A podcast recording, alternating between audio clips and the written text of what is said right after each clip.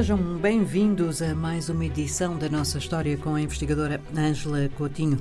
Viva Ângela! Aqui vamos nós em direção à África. A que época nos transporta hoje? Olá, Ana Paula. Nós eh, hoje vamos falar aos nossos ouvintes eh, das cidades históricas do Sahel, que foram eh, classificadas em 1988 pela Unesco como Património da Humanidade. São as cidades fundadas na Idade Média africana Uh, e que integraram os impérios de, de que, temos... temos falado nas últimas semanas. Exatamente. Hum. A mais conhecida é Tombuctu, ou Timbuktu, como dizem os ingleses, que terá sido fundada por volta de 1100. E como é que dizem os africanos? Tombuctu uh, é uma cidade do Mali, integrava, portanto, o, o antigo Império do Mali uhum. e depois também integrou o Império Songhai. Porquê?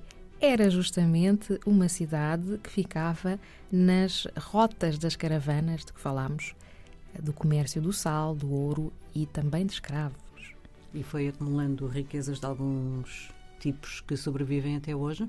Foi, de facto, uma grande cidade comercial, conhecida pela tolerância religiosa também, porque apesar de uh, ter sido uma cidade, portanto, dominada por muçulmanos, como vimos, o Islão passou a ser a religião uh, de Estado dominante uh, ainda durante o Império do, do Mali. Tombuctu tinha também cristãos e, e judeus que conviviam pacificamente mas ficou muito conhecida em África e até no mundo islâmico pela dedicação ao conhecimento. Uh, houve aí a célebre universidade chamada de Sankoré, uh, por onde passaram vários estudiosos uh, sábios do Islão, é?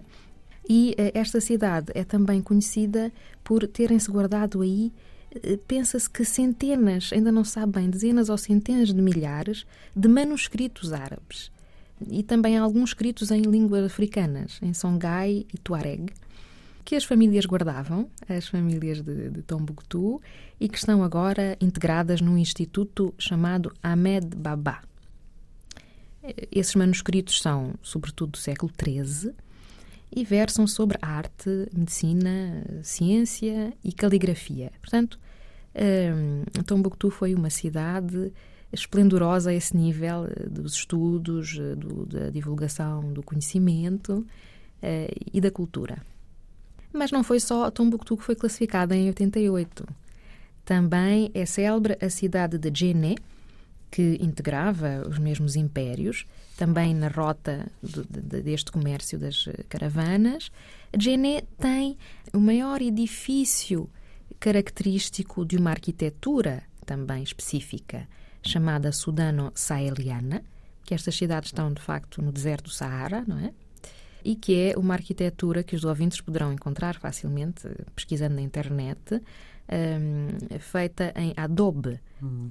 uma espécie de tijolo com terra, uhum. terra crua, água e palha.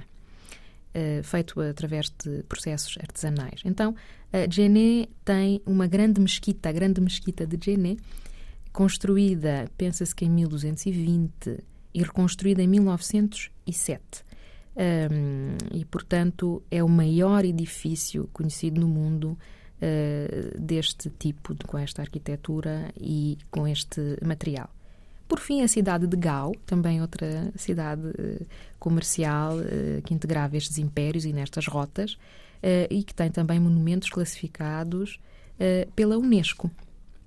Portanto, são sedes, grandes focos de, de conhecimento, de cultura, de ensino, que. Uh, Historicamente, mas ainda hoje? Bom, infelizmente, não. Ana Paula, estão em zonas eh, que hoje sofrem ataques terroristas, não é? Por conseguinte, eh, para além. Todas elas. Sim, para uhum. além de, de hum, haver uma preocupação de se preservar estes edifícios, que são muito frágeis, estas construções, por causa da areia, das areias do deserto, não é? E a Unesco tem essa preocupação. Para além disso, do perigo ambiental, há neste momento uma situação política uh, delicada nesta região, não é?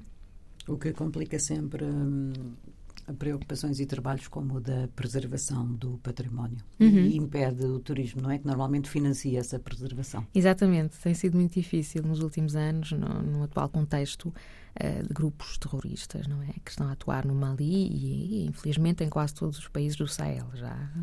Por conseguinte, uh, fica um marco e esperemos que venham a, a melhores dias.